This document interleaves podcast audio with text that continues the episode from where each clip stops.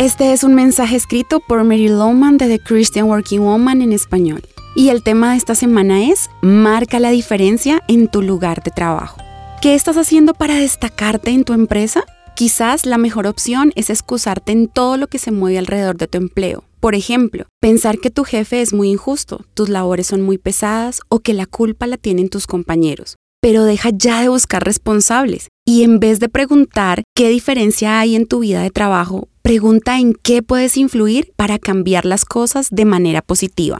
Afrontar tu trabajo con la actitud correcta marca la diferencia. Serás más efectivo en tus tareas y con el tiempo descubrirás que es más lo que puedes dar que recibir. Así podrás ser ejemplo e inspirar a otros. ¿Quieres escuchar algunos consejos para lograrlo? Para Dios es importante nuestra área laboral, por eso quiere que disfrutemos lo que hacemos. No podemos caer en el error de pensar que trabajar es menos importante que estar en la iglesia. No importa cuál sea tu labor, dentro o fuera de la iglesia. Lo fundamental es que tú estés marcando la diferencia. ¿Qué cosas estás haciendo para llegar a la meta?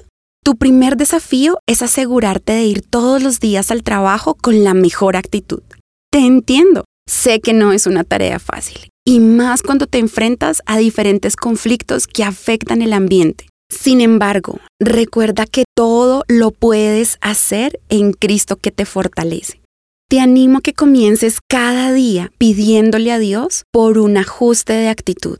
Dile que te ayude a tener una perspectiva diferente hacia tu labor y pídele que te dé un deseo por marcar la diferencia y te aseguro que lo hará. Encontrarás copias de este devocional en la página web de christianworkingwoman.org y en español por su presencia radio.com.